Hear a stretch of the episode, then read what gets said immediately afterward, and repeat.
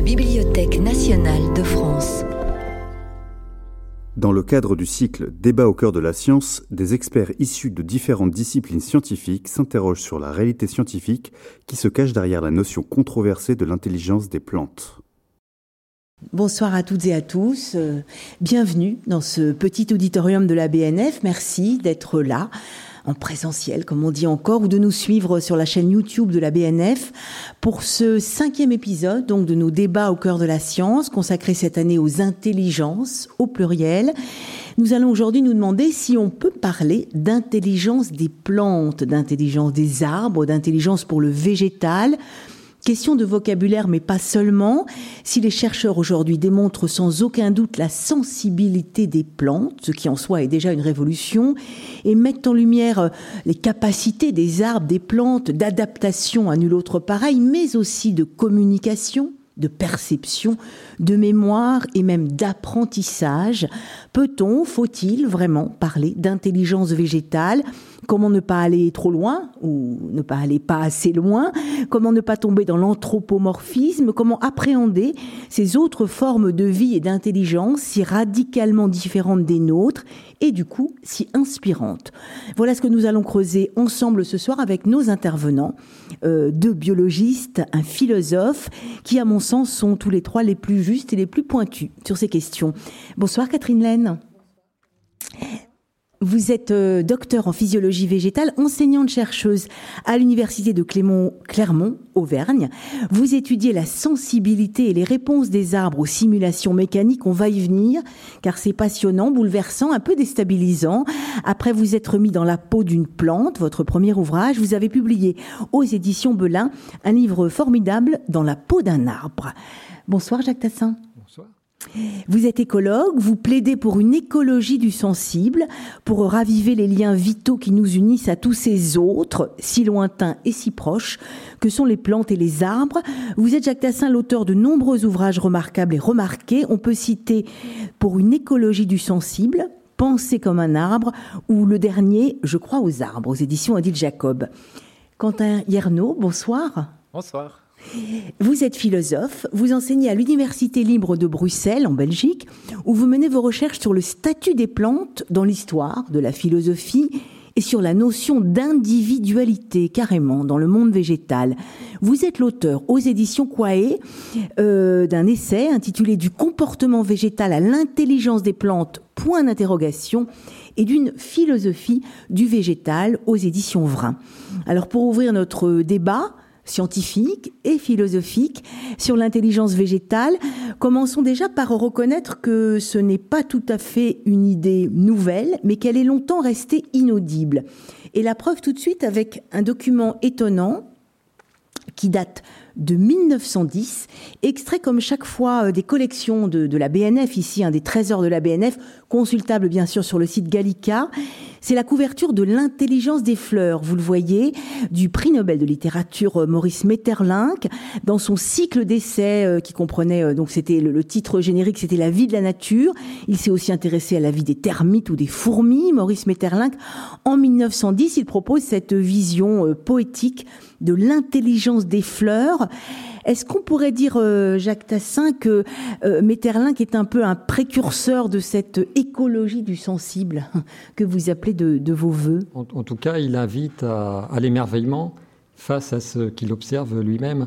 Alors, euh, oui, c'est vrai, il faut, il faut lire. En plus, c'est un petit ouvrage, je ne sais pas, il fait quoi 80 pages, quelque mm, chose mm. comme ça. Il se, lit, il se lit facilement. Puis c'est de la littérature, voilà, c'est comme un, un, prix Nobel de littérature.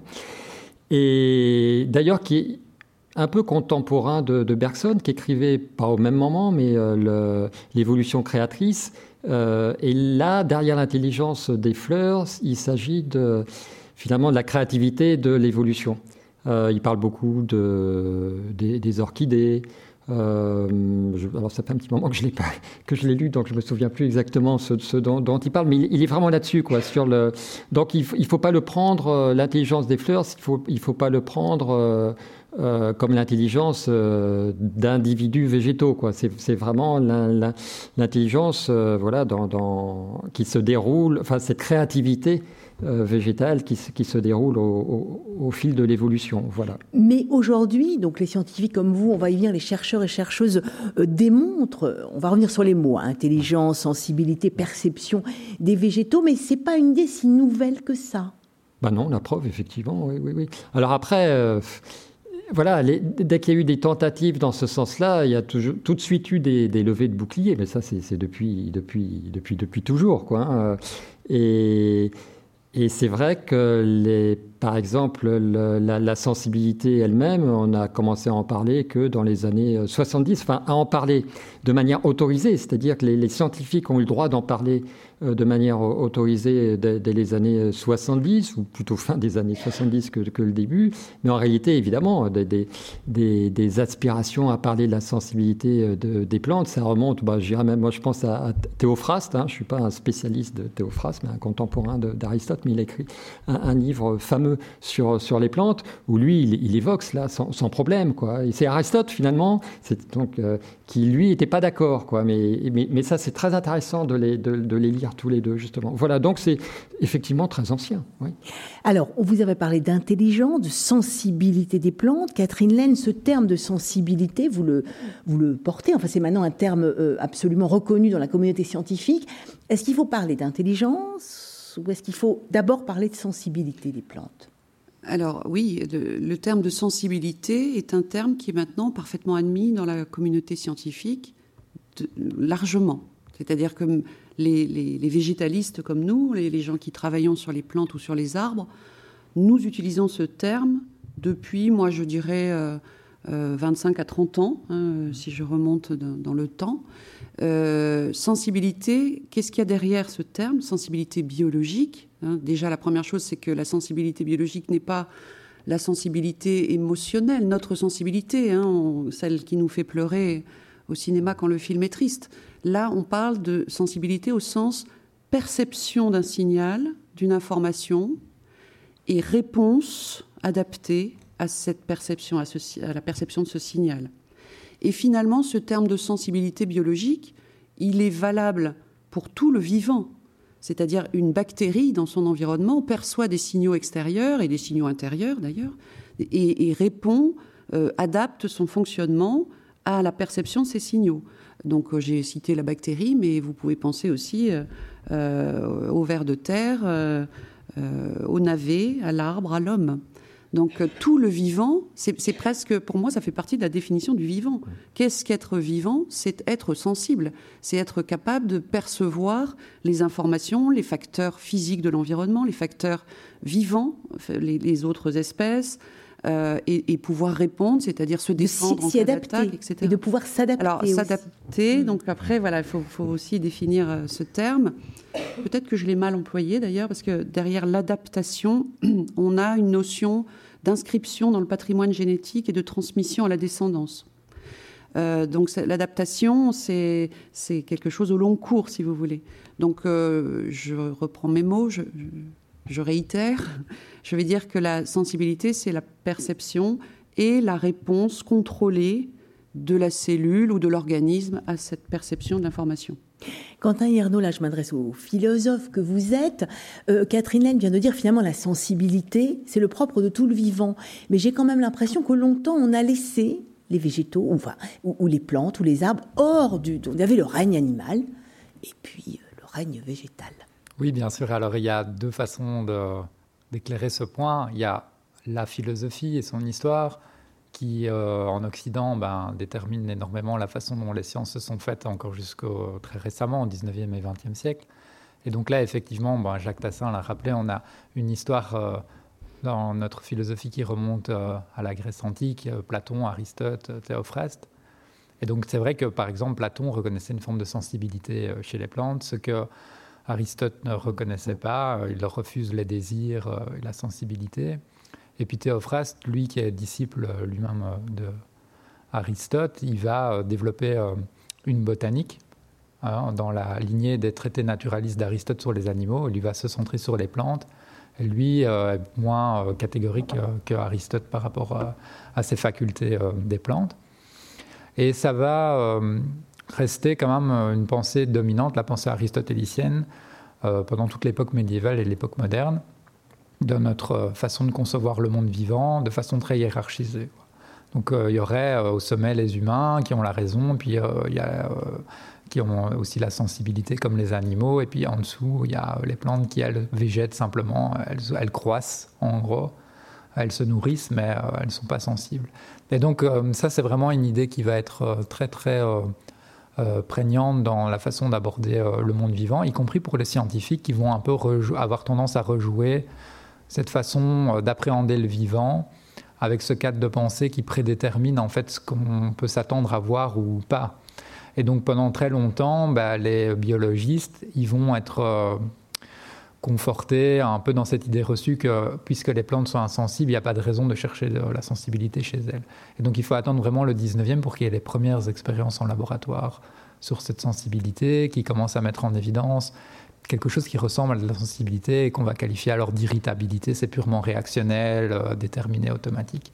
alors l'autre manière de répondre euh, à la question qui a été déjà un peu introduite par euh, Catherine, c'est pourquoi est-ce que maintenant ça pose moins de problèmes de voir cette ben sensibilité? Et pourquoi est-ce que on peut l'appliquer à tous les, les, toutes les, tous les êtres vivants?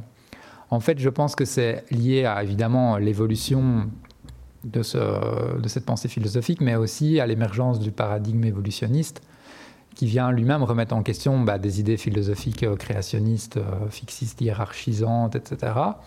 Et dans le paradigme évolutionniste, bah, en fait, vous avez la sélection naturelle qui prévaut et vous devez pouvoir interpréter euh, la plupart des comportements qui existent dans le monde vivant et l'évolution des espèces à travers le filtre de la sélection naturelle et de l'adaptation. Et donc, pour pouvoir s'adapter à son environnement, bah forcément, il faut y être sensible. Et donc, si vous, pouvez, euh, si, vous voulez euh, pouvoir expliquer euh, comment une plante aussi a pu être sélectionnée, réagit et donc s'adapte efficacement à son environnement, bah, vous devez postuler qu'elle est sensible et qu'elle ne réagit pas simplement de toute éternité à travers ben, les facultés que Dieu lui aurait données. Donc c'est plus subtil, plus complexe, et ça permet de comprendre pourquoi la sensibilité des plantes n'est plus simplement une vue de l'esprit, mais quelque chose qui s'inscrit en fait dans le paradigme biologique contemporain. Catherine Naine, qu'est-ce que vous avez démontré dans votre laboratoire? Parce que je pense que là, il faut qu'on en vienne à ce qu'on découvre et ce qu'on a trouvé pour comprendre euh, cette sorte de, de, tournant végétal ou ce travail sur la sensibilité et donc l'intelligence des plantes et des arbres. Qu'est-ce que vous avez démontré dans votre laboratoire, notamment autour euh, de la proprioception des arbres? Oui, alors donc euh, d'abord peut-être aussi un petit mot du laboratoire en question, qui est un laboratoire euh, qui rassemble une soixantaine de personnes. Et dans ce laboratoire qui s'appelle le PIAF, euh, c'est un acronyme hein, qui, signifie que, ben, je vais vous le dire, qui signifie physique et physiologie intégrative de l'arbre en environnement fluctuant. Donc ça veut dire quoi? Ça veut dire que c'est un laboratoire qui étudie les capacités des arbres à percevoir les facteurs de leur environnement, ces facteurs qui fluctuent, comme par exemple la température, la lumière, l'eau, euh, le vent, etc. Et comment ces arbres répondent à ces fluctuations de, ces facteurs. Et dans, dans ce laboratoire, il y a plusieurs équipes. Il y a des gens qui travaillent sur la température, sur le gel, la sensibilité donc au gel, à la chaleur, euh, à la sécheresse, euh, aux pathogènes également. Et moi, dans mon équipe, on travaille sur les facteurs mécaniques comment les plantes, les arbres, pardon, perçoivent les facteurs mécaniques que sont le vent et que sont euh, et qu'est la gravité. Et donc, euh, pour en, venir à votre question, Caroline, euh, vous avez cité la proprioception, c'est-à-dire la capacité à percevoir sa forme propre. C'est ce qui vous permet, avec la graviperception, vous, hommes, de tenir debout. Alors, la graviperception, c'est le fait de percevoir le sens de la verticale, la gravité. Et ça se passe dans votre oreille interne. Et la, proprioception, c'est ce qui vous permet de, euh, inconsciemment évidemment, de, savoir, euh, de connaître la position de vos membres dans l'espace. C'est, je dis souvent pour expliquer, la proprioception, c'est ce qui vous permet de boire en cachette votre verre de bière dans le noir. Donc vous n'avez pas besoin de lumière parce qu'en fait, votre cerveau, votre, euh, votre proprioception va exactement conduire votre verre à votre bouche. Euh, parce que euh, votre corps a conscience de la position de votre bras dans l'espace.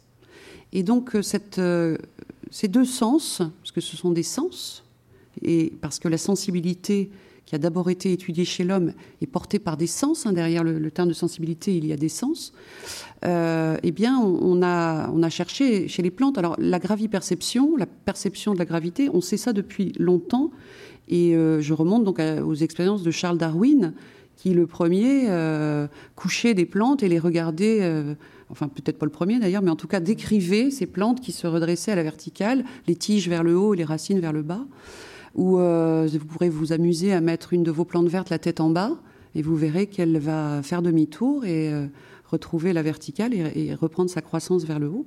Donc la graviperception, ça c'était déjà des choses connues.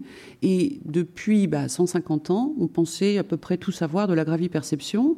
On connaît même maintenant assez finement les mécanismes moléculaires qu'il y a derrière. Et donc au labo, euh, on a aussi des mathématiciens, parce que c'est un labo intégratif, c'est-à-dire qu'on est interdisciplinaire et euh, avec des chercheurs euh, de, l'école polytechnique, des chercheurs de l'IX, on a aussi modélisé le redressement d'arbres en utilisant dans les modèles mathématiques uniquement la graviperception, ce qu'on savait déjà, hein, depuis, ce qu'on étudiait depuis 150 ans.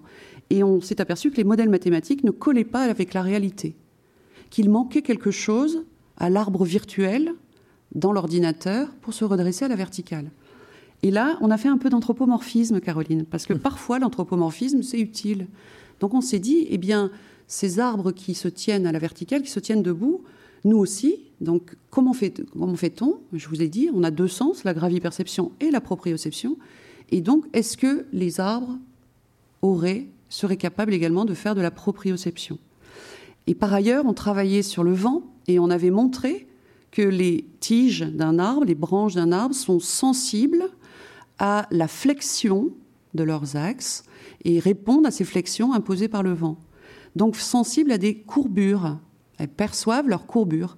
Donc on s'est dit, ben, puisqu'elles perçoivent leurs courbures dans le vent, elles perçoivent aussi peut-être leurs courbures en se redressant. Donc elles perçoivent leur forme. Hein, ces courbures, c'est leur forme propre.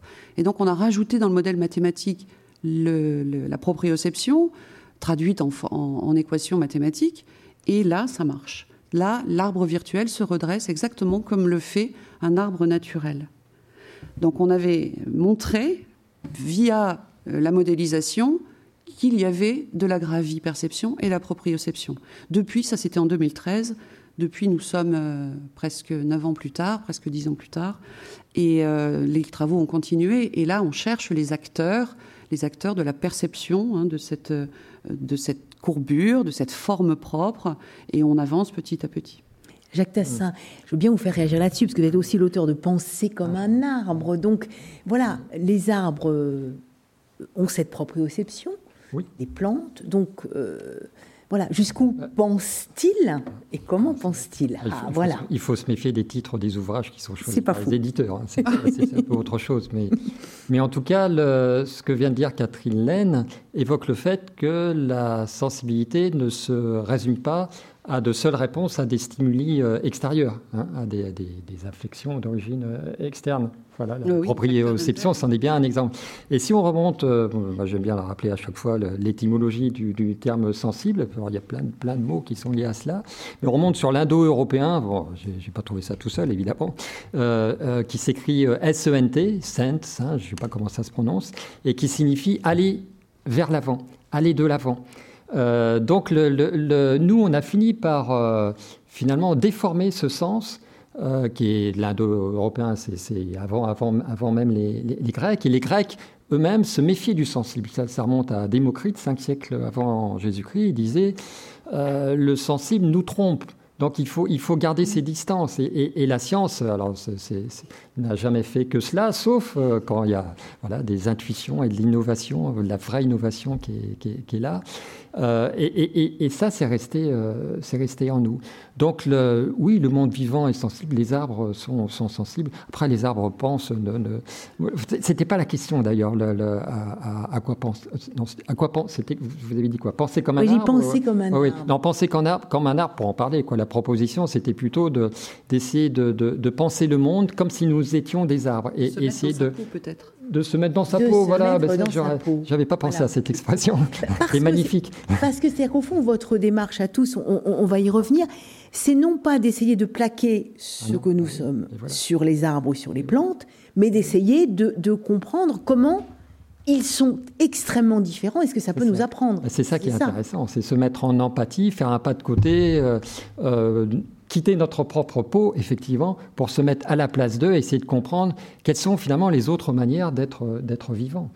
Euh, et, quand on s'intéresse au végétal, on voit apparaître effectivement des manières très différentes, mais avec quand même du commun. Et, et une, une des formes de commun, c'est euh, ce sensible qu'on retrouve dans, dans l'ensemble. Qu'est-ce qui est alors euh, commun et qu'est-ce qui est si différent dans le registre dont ce qu'on peut appeler avec des guillemets l'intelligence Ce serait quoi? Ce serait une intelligence de, de l'adaptation de que- D'ajustement, je dirais. Voilà, ça permet de rebondir tout à l'heure sur le, Mhm. le terme d'adaptation qui a un sens évolutif. Euh, les, les plantes sont très fortes pour s'ajuster au monde. Nous, nous sommes quand même nettement moins forts. Enfin, je ne suis pas en train de faire de l'auto- l'autodérision, euh, Autoflagellation. euh, autoflagellation ou quoi que ce soit, mais les, les plantes ont une capacité à s'ajuster, mais c'est c'est pas si surprenant puisque ce sont des êtres immobiles. Donc il n'y a pas d'autre choix. Si elles n'étaient pas capables de, de s'ajuster euh, à, leur, à leur propre milieu, mais de manière très, très fine, euh, elles, elles auraient disparu. Euh, et, ce n'est pas le cas. Nous, nous avons plutôt tendance à nous abstraire. Et l'intelligence, c'est un peu cela quand même. C'est d'un point de vue encore euh, étymologique, sans en faire une obsession, quoi. C'est la, racine, c'est interligere, c'est- c'est-à-dire lier ensemble euh, ce qui n'est pas immédiatement lié. Et ça, ça demande de l'abstraction, ça demande de se mettre à distance, une mise à distance aussi bien spatiale que temporelle. Les arbres, les arbres sont dans le présent et dans, dans, la, dans, dans l'espace immédiat. Euh, il ne se soustrait à rien. L'intelligence consiste à se soustraire de ce, de ce qui est euh, la réalité ou de, la réalité ou du milieu dans lequel euh, on, on est. Euh, et, et là, c'est intéressant de voir que finalement, les... moi, ça me gênerait pas si on concluait, mais peu importe, c'est pas non plus la, la question qui est posée, mais que les plantes ont, ne sont pas intelligentes. Intelligentes. Moi, ce qui m'intéresse, c'est de, de voir qu'elles sont euh, formidablement sensibles et, et étant sensibles, sont formidablement présentes à leur milieu, à leur milieu et même indéracinables. C'est intéressant de, de- de ce mot, d'utiliser ce mot un petit peu ambivalent peut-être, mais justement quoi. Si on extrait, nous, si on, nous extrait de notre milieu, on va vivre ailleurs, c'est pas un problème, on sait faire. Le- La, la plante, elle est tellement ajustée à son milieu que si on la déracine, si on l'extrait, donc la déracine dans, un sens pas forcément immédiat, bah, elle meurt quoi. Voilà. C'est Quentin Ernaud, vous, allez peut-être un peu loin ou un peu plus loin en tant que philosophe, puisque vous, vous parlez aussi, comment dire, d'individuation, enfin, de, d'individus, arbres ou plantes. Alors, je ne dirais pas que je, je vais plus loin, je dirais que c'est une autre question parce qu'il y a un sens biologique de l'individu. Donc, on reste toujours quand même dans la sphère de la philosophie des sciences.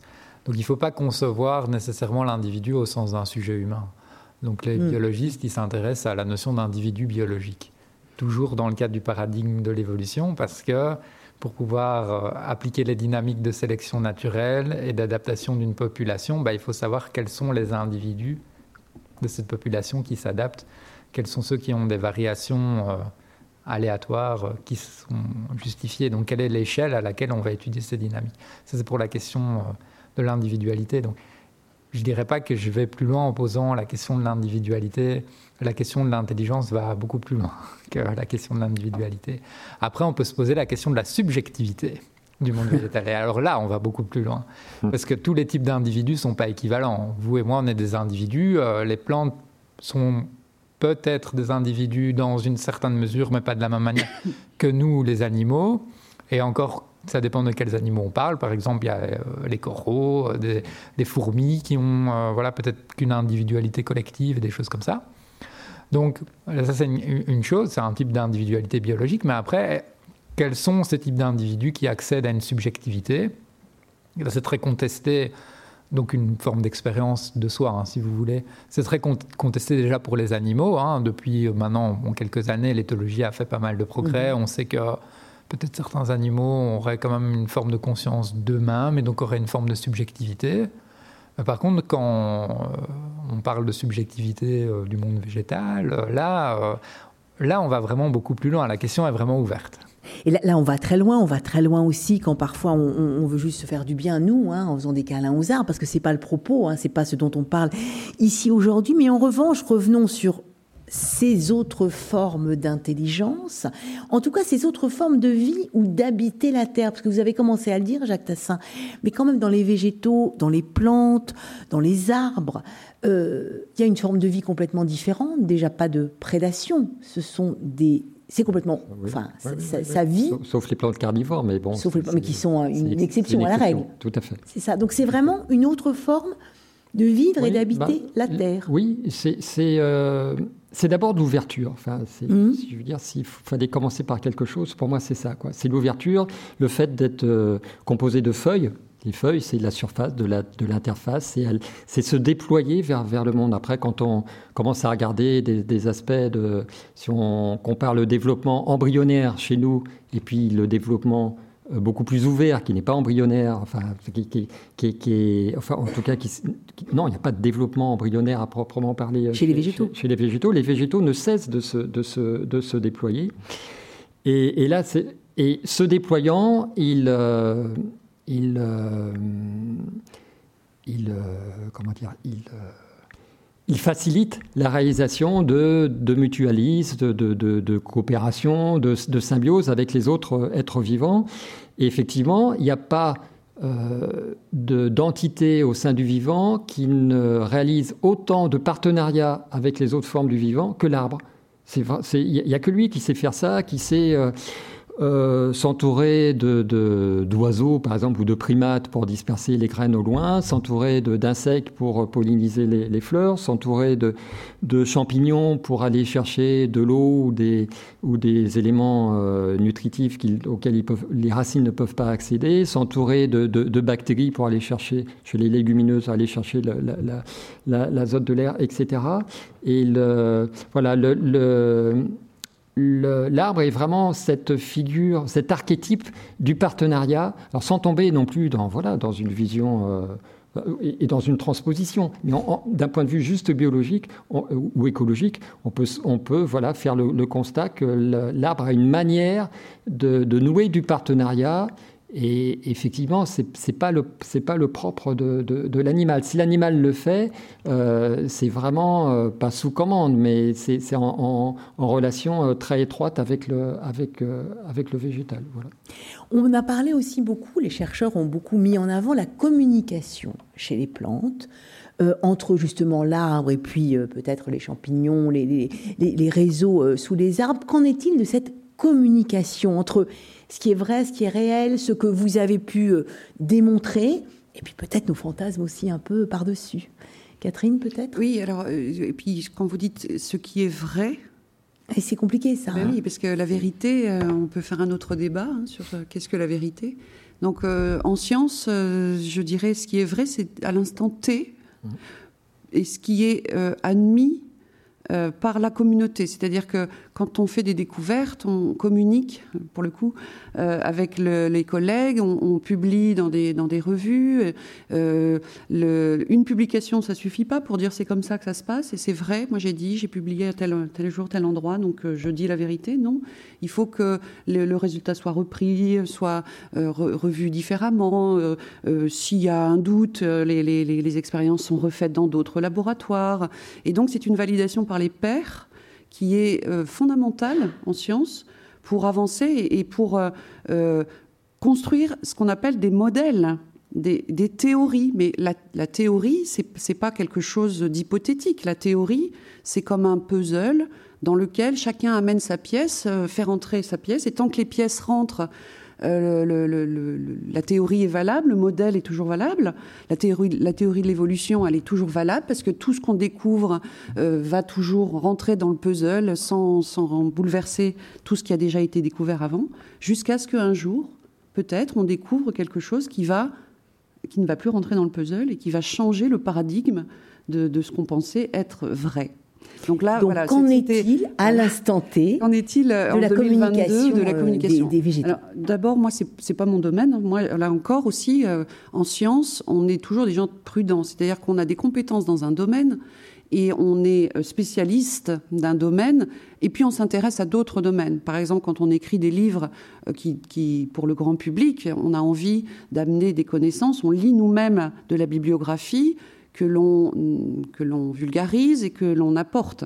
Donc moi, dans ce que j'ai lu sur les publications sur la communication, euh, il y a énormément de publications sur la communication des plantes. Alors, c'est pas que le nombre dit que c'est vrai, hein, mais quand même, déjà, je constate que la biblio est énorme dans ce domaine-là. Euh, ensuite, qu'est-ce que c'est que la communication? Et Quentin, je pense que tu, auras certainement à apporter ta vision des choses parce que euh, cette communication, pour, c'est peut-être pas tout à fait la même définition entre le monde de la philosophie mhm. et le monde des sciences. La communication en sciences, c'est le fait d'émettre un signal. Donc on devient, c'est un peu la définition de la, comment dire, de, la TSF. Hein. Donc euh, il y a un émetteur qui émet un signal qui est euh, reçu par un récepteur qui partage le même langage, hein, parce qu'il faut se comprendre. Ce, signal est décodé par le, le, récepteur, qui en fait quelque chose, il y a une réponse, et qui, à son tour, émet un signal de réponse qui revient à l'émetteur qui le décode. D'accord? Donc c'est un échange, en fait, de signaux qui, est, qui va définir la communication. Euh, par exemple, euh, Jacques, tu citais tout à l'heure les, plantes euh, de la famille des fabacées, les, légumineuses, qui s'associent au niveau de leurs racines avec des bactéries du sol, des bactéries qu'on appelle des rhizobiums. Et là, on a parfaitement décrit un véritable dialogue moléculaire. Donc les signaux sont des molécules, des substances chimiques entre la bactérie du sol et la racine de la plante. Et quand je dis dialogue, il y a vraiment un échange de signal qui déclenche à chaque fois une réponse qui permet l'émission du, message retour. Et, il y a comme ça un petit dialogue. Euh, en gros, il y a d'abord un, signal euh, de, la plante euh, qui, veut s'approcher de mes racines, qui, veut, je fais de l'anthropomorphisme exprès, hein, qui veut s'associer à moi. des bactéries reçoivent ce signal. Si, si le signal est, décodé, à ce moment-là, elles-mêmes vont émettre un signal retour. Euh, et, voilà, et la réaction va s'enclencher pour aboutir à la construction par la plante d'un abri pour les bactéries, les fameux nodules, et euh, pour la, bactérie, un processus de, croissance jusqu'à la racine pour aller coloniser ce, ce, nodule. Donc là, on parle de communication parce qu'on a un véritable échange. Après, pour aller plus loin, voilà, est-ce que les plantes communiquent entre elles? Euh, il y a des émissions de signaux par les racines, beaucoup, par les feuilles dans l'air, dans des substances euh, volatiles, qui peuvent effectivement déclencher des réponses dans la plante voisine. Mais tout cela, je dirais, moi je reste prudente en disant, tout cela, ça a été montré en laboratoire. Donc des études de laboratoire dans des conditions bien contrôlées, euh, est-ce qu'il se passe la même chose sur le terrain? Euh, Je pense à une publication que j'ai lue, euh, une publication assez récente, qui a montré donc une étude en champ et qui a montré que, en gros, les plantes deviennent sourdes 50 cm au-delà de la plante émettrice des signaux. Alors deviennent sourdes parce que c'était le titre de la publication en anglais. Hein. pourquoi? Parce qu'en fait, les signaux volatiles sont perdus assez vite à cause du par le vent et au-delà de 50 cm, les plantes ne perçoivent plus le signal et ne répondent plus. Et donc là, les chercheurs qui ont mené cette, étude euh, proposent une, interprétation disant que la communication, enfin du moins l'émission des signaux volatiles dans l'air par les feuilles, serait en fait une communication qui est destinée à la plante elle-même, pour que euh, la, feuille grignotée par une chenille, par exemple, euh, émettant ces signaux d'alerte, mette en alerte la plante entière. Mmh. Et donc ces signaux circuleraient de manière rapide par l'extérieur, beaucoup plus rapide que par l'intérieur, par les, tissus conducteurs des sèves. Donc finalement, ça serait une communication intraplante qui serait perçue par les voisines accidentellement. Les voisines seraient un peu comme des espionnes qui entendent des messages qui ne leur sont pas destinés. Oui, ça, relativise cette question de la communication. Ah. Quentin euh, euh, ou Jacques, enfin, euh, peut-être Quentin, oui, cette question de la, communication dont on dont on parle beaucoup aussi Oui, oui en fait, j'ai eu l'occasion de travailler euh, ces derniers temps sur euh, la communication. Et d'ailleurs, je viens de publier un article dans un numéro spécial, si ça vous intéresse, de la revue Communication, qui euh, s'intitule le dossier, s'intitule Les interrelations du vivant et il traite justement de comment interpréter la communication mhm. du vivant parmi différentes formes de vie. Donc il y a plein de choses très intéressantes dans ce que Catherine a dit sur lesquelles j'aimerais revenir. Donc d'abord le fait qu'effectivement notre notion intuitive de communication n'est pas forcément la même que celle que des biologistes vont appliquer euh, aux végétaux. Donc euh, la grande différence, c'est que quand nous, on pense communication, on pense langage. En fait, le langage, c'est un type de communication qui est privilégié par les humains qui font euh, usage de représentations mentales et qui se manifestent avec des symboles. Donc en fait, c'est quelque chose d'abstrait, le langage. Tandis que la communication, c'est pas nécessairement médié par un langage, ça peut être beaucoup plus euh, basique si vous voulez. Donc le fait qu'il euh, y ait une réaction à une molécule et en retour une réponse immédiate, c'est un type de communication, mais qui ne fait pas appel à des symboles. Si vous voulez, c'est un peu comme si je pince je pense, Catherine, elle crie, il y a communication. Voilà, il, y a une, réponse. Elle va peut-être me foutre une tarte après. On va pas essayer, mais continue. Il n'y a pas besoin de langage pour ça. Si vous voulez, c'est une communication directe, c'est un langage d'action.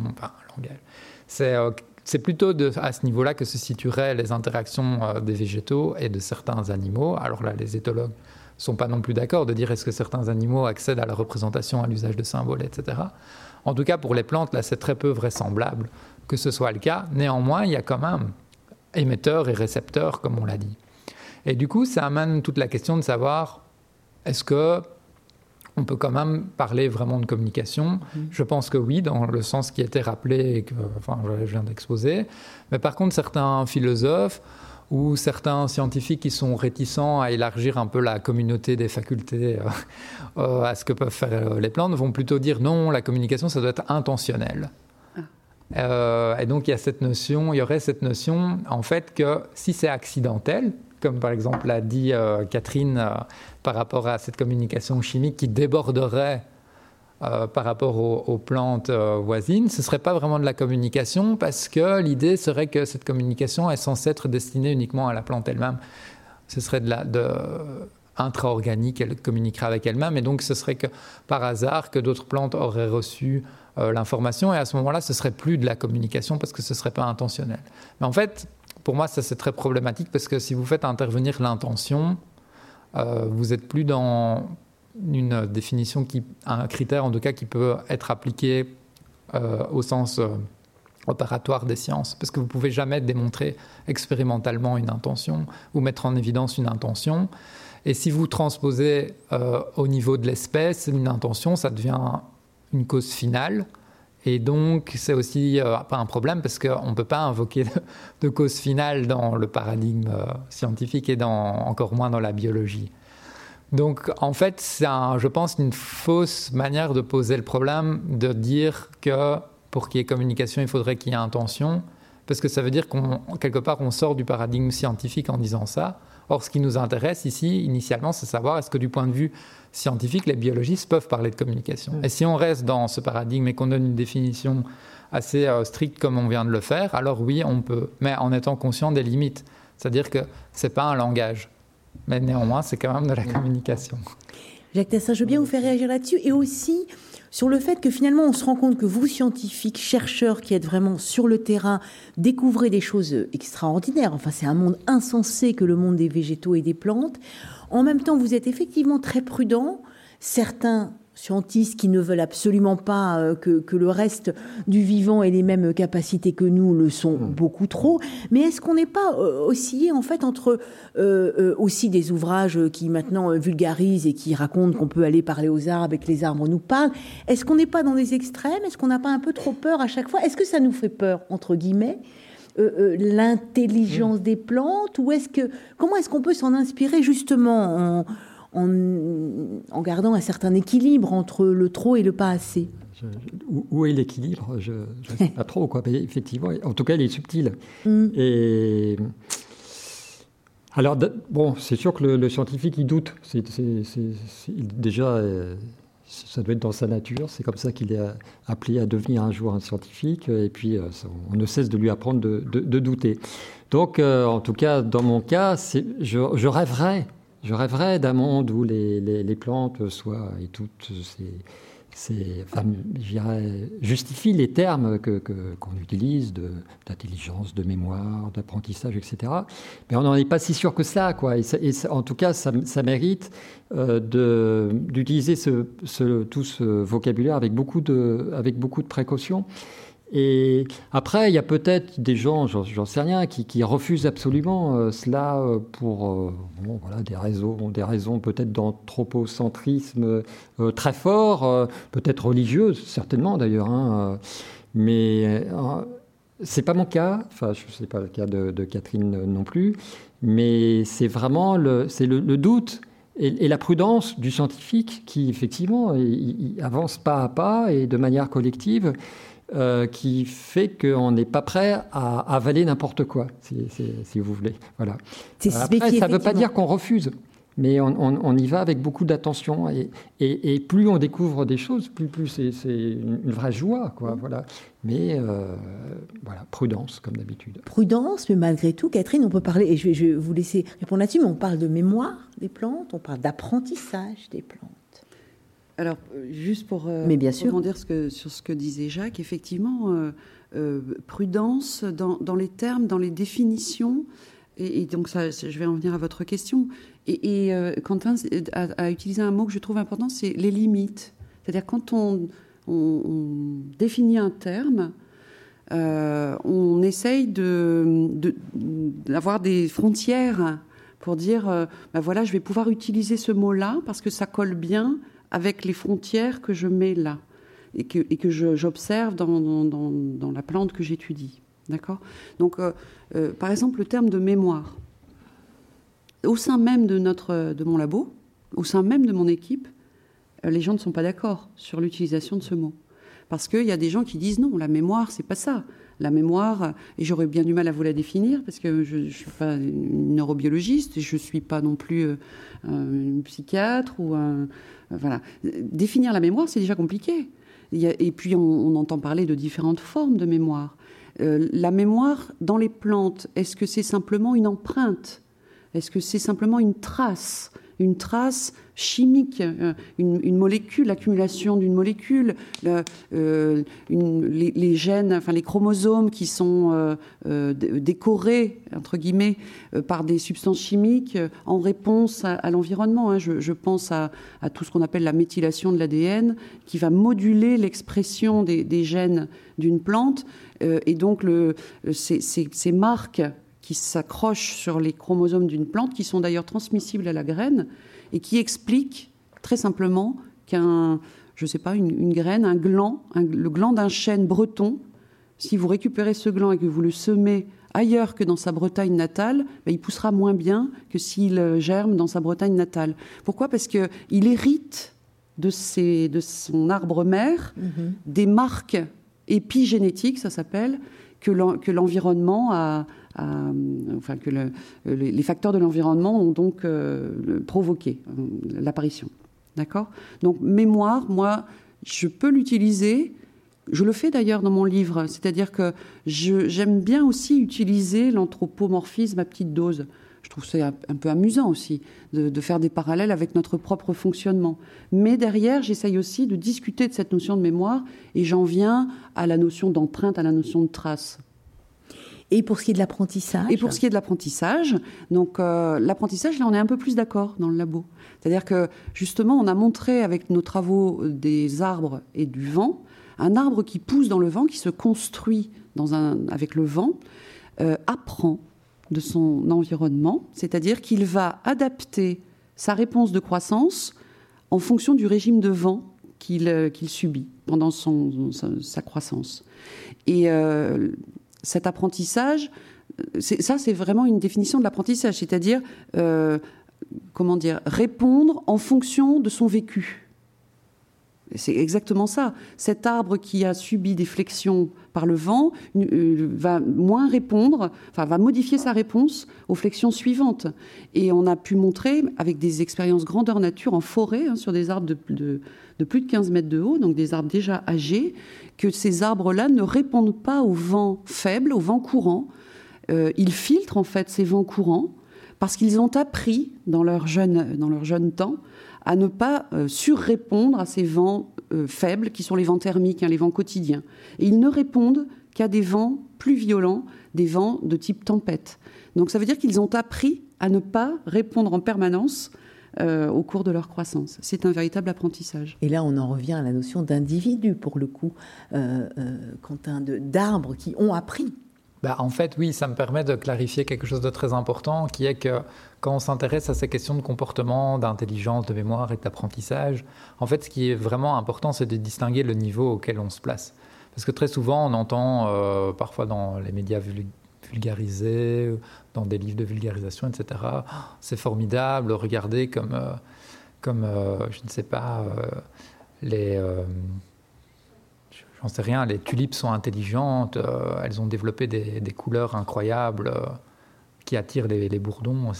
spécifiquement, c'est une relation en bonne intelligence, si vous voulez. Et ça, ça revient un peu à ce qu'on disait avec euh, Materlin au, au, début, en fait. C'est l'idée que cette intelligence-là, c'est une intelligence d'espèce. Et c'est pas ça qui intéresse les physiologistes. Mm-hmm. Ça les intéresse aussi, mais en fait, ça, c'est quelque chose qui est hérité dans le bagage de l'évolution. Or, nous, ce qui nous intéresse, c'est de savoir s'il y a une forme d'intelligence au sens individuel, de la même manière que nous, on fait preuve d'intelligence. Donc, si je vous dis que votre foie fonctionne très bien pour traiter les toxines, c'est incroyable comme euh, votre espèce est intelligente. Vous voyez, c'est pas vraiment ça qu'on parle quand, quand on parle d'intelligence, en tout cas humaine. Et donc, quand on s'intéresse à l'intelligence des plantes ou à leur mémoire leur apprentissage, on veut se demander est-ce qu'au niveau individuel, elles sont capables de faire des choses qui en tout cas analogiquement, sont proches de ce que nous on fait? Donc ça, ça se passe au niveau individuel et ça se passe pas au niveau de l'espèce, entre guillemets, de façon indifférenciée chez tous les individus qui auraient hérité de ces facultés. Et donc, pour savoir si elles sont capables de faire des choses au niveau individuel, ben, il faut étudier leurs facultés de mémoire et d'apprentissage précisément à travers des expériences individuelles. Et c'est ça qui est intéressant avec les expériences qui sont menées, notamment par les physiologies du, végétal, c'est qu'ils peuvent étudier des corps d'individus et les soumettre à des traitements différents, par exemple le vent, et certains vont réagir de façon plus efficace parce qu'ils vont accumuler, on va dire, sous forme d'une mémoire moléculaire, l'expérience vécue et après s'adapter grâce à un apprentissage à cette situation de façon plus récurrente. Alors que ceux qui n'auront pas été soumis à ça, des individus de la même espèce, donc toutes choses étant égales par ailleurs au niveau de l'espèce, hein, et donc de l'évolution, bah, eux, ils réagiront euh, de façon différente parce qu'ils n'auront pas justement eu ce travail euh, lié à leur mémoire, à leur apprentissage à travers une expérience. Et en ce sens, on peut dire que les premiers se sont adaptés, qu'ils ont fait preuve d'intelligence, Hein, en ce sens bien précis, de nouveau, délimité, et pas les autres.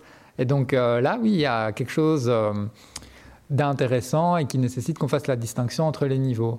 Alors juste un, mm. petit point de détail, pour rebondir aussi sur ce que euh, disait Catherine, en fait, l'apprentissage, ça présuppose la mémoire. Du coup, ça m'étonne un peu qu'il y ait des collègues qui soient prêts à reconnaître l'apprentissage, mais pas la mémoire, parce qu'en fait, la mémoire, c'est moins euh, je pense que c'est le mot, tu vois. Ah oui, c'est une question de. Si on dit euh, empreinte, là, tout le monde va être d'accord. Parce que c'est ce mot de mémoire qui gêne. En fait, la mémoire, il y a plusieurs niveaux de mémoire, y compris chez l'humain. Alors, il y a la mémoire, entre guillemets, euh, on pourrait l'appeler passive. C'est une mémoire qui est, d'un point de vue sémantique, dite faible. Ça veut dire que c'est une mémoire de trace. Donc, par exemple, une cicatrice, c'est euh, ben, la mémoire du corps. quoi. C'est euh, une trace euh, d'un événement qui est inscrite dans votre corps. En ce sens, les plantes ont clairement une mémoire, parce qu'elles accumulent aussi des événements du passé. Et par contre, là où c'est un peu plus intéressant, c'est que ce n'est pas simplement une trace passive. C'est que cette, information peut être remobilisée. Mm. Donc nous, on le fait grâce à notre cerveau. Hein. On a un souvenir, on sait qu'on s'est brûlé en touchant ben, un four, donc on ne va pas le refaire. La plante, c'est pas conscient, mais elle peut remobiliser une information de type moléculaire quand elle est confrontée à un même événement, mm. et ce, de façon plus efficace. Et donc là, il y a quand même quelque chose de l'ordre d'une mobilisation de la mémoire qui débouche sur un apprentissage. Donc, et, vous avez parlé, je vais faire intervenir Jacques Tassin, parce que vous avez employé le mot cerveau. Évidemment que les plantes n'ont pas de cerveau, mais voilà, comment Ce serait quoi une intelligence distribuée du, corps de la plante ou de l'arbre, Jacques Tassin? Là, on, va un peu loin, mais je continue sur la mémoire. Et, effectivement, le deuxième niveau, bon, le premier niveau, c'est les, traces passives, mécaniques, etc. deuxième niveau, c'est la capacité, moi, je à intégrer, intégrer le vécu, parce que ça m'évite, ça m'évite de parler d'apprentissage. Je me dis, il est, il est, difficile, il est délicat ce, terme-là. Mm-hmm. Et puis le troisième niveau que la plante n'a pas, parce qu'il faut un cerveau justement pour mm-hmm. cela, euh, c'est la capacité à, aller chercher, à retrouver un événement qui n'est plus. Voilà, euh, c'est ce qu'on fait dans notre mémoire. Se représenter, en Se représenter, pardon. Se représenter, voilà. Et, assurément, la plante ne le, ne, le fait pas. Et, du coup, j'ai perdu le, votre question. Eh ben, je disais justement que la plante n'a pas de cerveau. Ah non, Ce serait quoi Des intelligences alors, ah oui, distribuées. Bah, alors, s'il faut voir une, une, intelligence, en tout cas dans, dans, dans la plante, hein, voilà, on va vous avez compris pourquoi euh, nous sommes si, prudents. Effectivement, en, aucun cas, il s'agirait d'une intelligence euh, centralisée. Ça, c'est le modèle animal. Donc, euh, encore une fois, ça serait un excès d'anthropomorphisme ou de zoocentrisme qui nous amènerait à considérer cela. Alors qu'en réalité, sur un être qui complètement déployé, euh, l'animal, il est, lui, dans son développement embryonnaire, il y a un moment, il se retourne sur lui-même. Donc, en plus, nous, en tant qu'être humain, nous rajoutons des couches de culture qui font que nous sommes encore plus repliés sur nous-mêmes. Mais les, végétaux ne cessent de se déployer. Ça se voit dans leur, dans leur, dans leur forme. Hein. Et puis, comme je, voilà, je parlais de, leur, de leurs feuilles. Et puis, voilà, il y a, quand même cette, cette notion d'individu. Alors, Quentin pourra euh, poursuivre s'il le souhaite. Euh, qui est, au cœur effectivement de, l'intelligence, euh, qui ferait qu'effectivement, s'il ne pouvait y avoir une intelligence, elle ne, elle, ne, pourrait être que distribuée. Et là, je reviens sur euh, cette notion. Euh, alors Goethe lui-même disait, le Goethe, le, poète allemand, il, parlait de, en, voyant un arbre, de, fédération de bourgeons. Pour lui, l'individu, c'était le bourgeon ou la feuille ou, le, ou ce qui dérive du bourgeon, quoi, la, la feuille ou la, ou la, ou la fleur la fleur étant euh, une feuille euh, euh, modifiée. Et, voilà, donc après, il y a des gens qui ont travaillé sur, sur qui continue à creuser cette idée, puis qui se sont dit finalement on peut retrouver cela aussi dans, dans des rameaux, dans des branches, à plusieurs niveaux d'organisation entre l'extrêmement pluriel des feuilles, alors je ne sais plus combien il peut y avoir de feuilles, enfin c'est plusieurs dizaines de milliers en tout cas sur, sur un arbre moyen, euh, jusqu'à euh, ce qui correspondrait à un individu, en tout cas à cette fédération, à cette entité qui existe puisqu'il y a cette proprioception. Donc là, on peut pas, on n'échappe pas à ça effectivement. Donc, donc, on est sur plusieurs niveaux, mais même au niveau pas mal de mystères. Euh, groupe, enfin ah, communauté. communauté. Alors, est-ce qu'on peut parler d'intelligence collective? Là, on, pousse encore plus loin la, difficulté, quoi. Qu'il y ait effectivement. Euh, moi, je parlerais de facilitation. Il y a, une facilitation de l'arbre à l'égard de, lui-même et qui rejaillit sur les autres, mais il y a aussi de la, euh, facilitation inter-individuelle. Bon, on le, voit dans une, ce que les écologues appellent une succession de végétation. Les premiers individus végétaux euh, en ce développement des, premières espèces qui sont en place, dans un, par exemple dans un champ qui est laissé à l'abandon, facilitent le, développement d'autres espèces et ainsi de suite. C'est ça, c'est cette succession. Donc il y, a, effectivement de la facilitation euh, qui, va avec aussi ces, notions d'ajustement, de, lien avec le, avec le milieu. Mais parler d'intelligence collective dans ce sens-là, et puis, et puis évidemment d'intentionnalité, là, ça, serait très hasardeux, enfin, il me semble. Catherine? Oui, alors moi je, je, trouve aussi, enfin je suis d'accord avec ce que dit Jacques. Euh, moi, ça, ça, me fascine toujours qu'on veuille absolument voir une intelligence qui ressemble à la nôtre mmh, dans un arbre. Et pourquoi? Euh, Parce qu'on voudrait, quand on regarde cet arbre qui nous fascine quand même, hein, je suis passée tout à l'heure au Jardin des Plantes, une fois de plus, euh, je passe sous ce platane euh, planté en 1785, absolument e-, extraordinaire, ce platane. Je passe ensuite à côté du, robinier de Jean Robin, ou du moins des, descendants clonaux du robinier de Jean Robin. Moi, je, suis fascinée aussi. Et on, on voudrait qu'il nous ressemble on voudrait lui ressembler. Mais, et donc, voir une intelligence dans cet arbre qui ressemble à la nôtre. Et moi, je dirais, eh ben, pourquoi pas aussi, euh, quand vous épluchez votre navet, pourquoi est-ce que le navet n'aurait pas droit à la même intelligence que celle de l'arbre? Euh, pourquoi je dis ça? Parce que on, a, voilà, on, voudrait toujours, on hiérarchise, et, c'est facile de s'identifier à un arbre. Hein. on, a, mm. on a plaisir à s'identifier à un arbre majestueux, un peu moins à un navet. Et je comprends pas, parce que le navet et l'arbre, c'est très, très, très, très, très proche. Donc on devrait faire la même chose. Qu'est-ce qui vous fascine tant tous? Parce que euh, avec toutes les prudences que, que, l'on met, vous êtes chacun d'entre vous euh, euh fasciné par ces autres vivants que voilà, sont les végétaux. C'est ce que je dirais. Moi, ce qui me fascine dans ce monde végétal, c'est justement l'altérité, c'est l'autre. C'est une autre façon d'habiter le monde. Et euh, ce qui me fascine aussi, c'est ce passage pour moi-même, individu, de euh, ce que j'étais euh, adolescente, c'est-à-dire j'étais aveugle, j'étais atteinte de cécité botanique, et vous savez que c'est une maladie reconnue. Hein. C'est-à-dire que la cécité botanique, c'est le fait de ne pas voir les plantes, de ne pas voir les arbres, de ne voir finalement qu'un un décor, donc euh, de ne pas s'attarder sur ce décor. J'étais atteinte de cette maladie et heureusement j'ai été soignée euh, grâce à des bons professeurs et puis ensuite des, toute, une, toute une vie de recherche dans ce monde végétal qui effectivement me fascine parce qu'il est autre et parce qu'il est capable de faire des choses que je suis incapable de faire. Euh, on parlait tout à l'heure de, tu as évoqué les feuilles et la photosynthèse. Euh, moi, là, ça me fascine quand on me demande d'expliquer la photosynthèse. La première chose que je dis, c'est un arbre, qu'est-ce qu'il mange? Mais il mange comme vous. Il mange de la matière organique, carbonée, des sucres. il se construit de matière organique carbonée, comme nous, comme tout le vivant. Mais la différence, c'est que lui, il fabrique de toutes pièces cette matière organique carbonée, chose que nous sommes absolument incapables de faire. Nous, nous ne faisons que prélever la matière organique carbonée déjà fabriquée par d'autres. Donc voilà un point qui fait que euh, le végétal, effectivement, est autre et, me fascine. Jacques Tassin, qu'est-ce qui vous fascine, bah, vous, vous, qui croyez aux arbres? Oui, je crois en, tant que euh, reconnaissance surtout. C'est ça. c'est ça. voilà, c'est ça. Après la connaissance, la reconnaissance. Voilà. Euh, moi, ce qui me fascine, c'est cette sensibilité. Voilà, pourquoi faut-il être intelligent absolument pour, euh, pour réussir? Moi, il me semble que la preuve que non.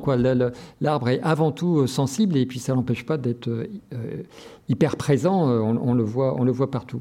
Mais moi, ce qui me fascine, c'est qu'il, voilà, cette sensibilité et cette capacité finalement à assumer peut-être, assurer plutôt des, ce qui tient d'autres rêves. Voilà. Euh, pour moi, l'intelligence, c'est pas un rêve. Quoi.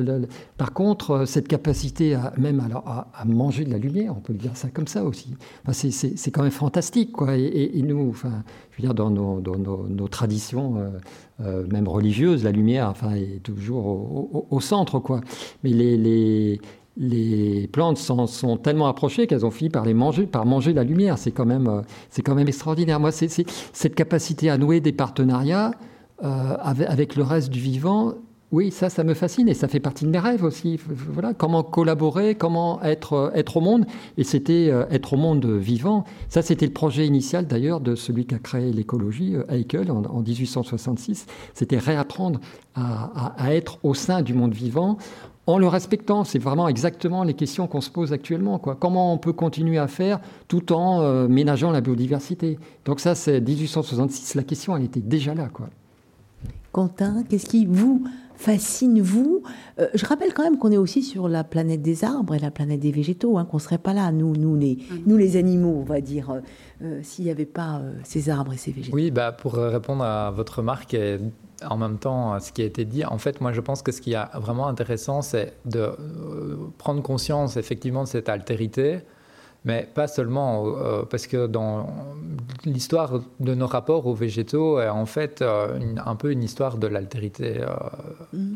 On les a repoussés beaucoup plus loin que l'animalité, puisque les animaux, en fait, on est des animaux. Donc on les a repoussés aussi comme euh, étant pas euh, capables de raison, etc. Mais les végétaux, ils incarnent vraiment une altérité radicale la plupart du temps. Et ce que je trouve intéressant, c'est effectivement, à l'heure actuelle, de montrer que les sciences peuvent reconnaître une part de cette altérité pour des bonnes raisons, mais aussi peut-être retrouver une part commune de communauté, de continuité qu'on entretient avec les mm. végétaux. Et justement, jusqu'où et selon quelles limites on peut euh, retrouver en fait euh, des analogies. Et ça, c'est quelque chose qui est moins fait, mais qui mérite aussi d'être fait, parce que c'est une continuité dans l'altérité. Et donc il y a aussi des choses qui sont très intéressantes euh, qu'on sait maintenant, par exemple le fait qu'on partage nos cellules avec les végétaux, enfin notre ADN avec les végétaux, parce que l'histoire de chacune de vos cellules a subi un événement évolutif il y a plusieurs millions, même milliards d'années, qui est le même que celui qui a mené à euh, l'évolution euh, des euh, eucaryotes, quels qu'ils soient, donc les animaux et les végétaux. Et chacune de vos cellules continue à porter l'histoire de cet événement familial, qui est le même que celui, bah, par exemple, d'un navet.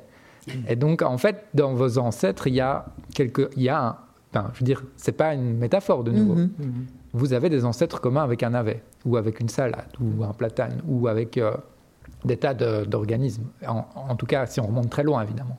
Donc ça explique aussi pourquoi il y a bah, une communauté de facultés biologiques qui peuvent être partagées, ou peut-être même des convergences, parce que c'est pas forcément quelque chose qui est directement hérité, c'est peut-être quelque chose qui a convergé, mais en tout cas, c'est pas complètement euh, euh, délirant de, penser ça, et les biologistes nous donnent des tas d'informations pour le penser.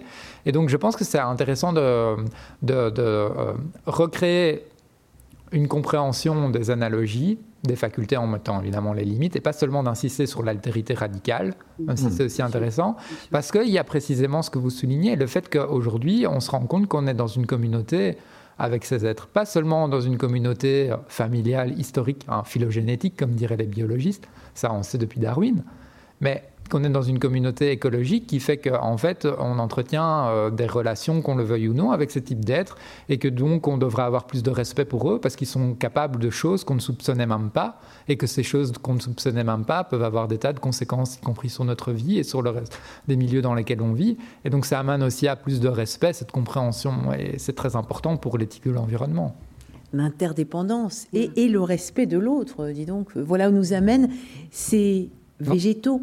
Enfin, juste, pardon, interdépendance et interrelation. Et interrelation, oui, c'est ça. Et sensible, du coup, parce que et oui. Et la, boucle pardon Et la boucle, la boucle est bouclée. Oui, peut-être. Mais, l'évolution, c'est ça. L'évolution se fait au, fil du sensible, au fil des relations sensibles que, le, que les. Parce qu'on parle d'interaction, mais ça, c'est très mécaniste. Mm, mm, mm, euh, c'est d'abord une question de, de, de relations sensibles, d'être vivant avec les autres êtres vivants. Il y a toujours de la coévolution quelque part. D'où l'intérêt de cette sensibilité, peut-être plutôt que terme d'intelligence, sensibilité commune. Et là, on s'y retrouve tous.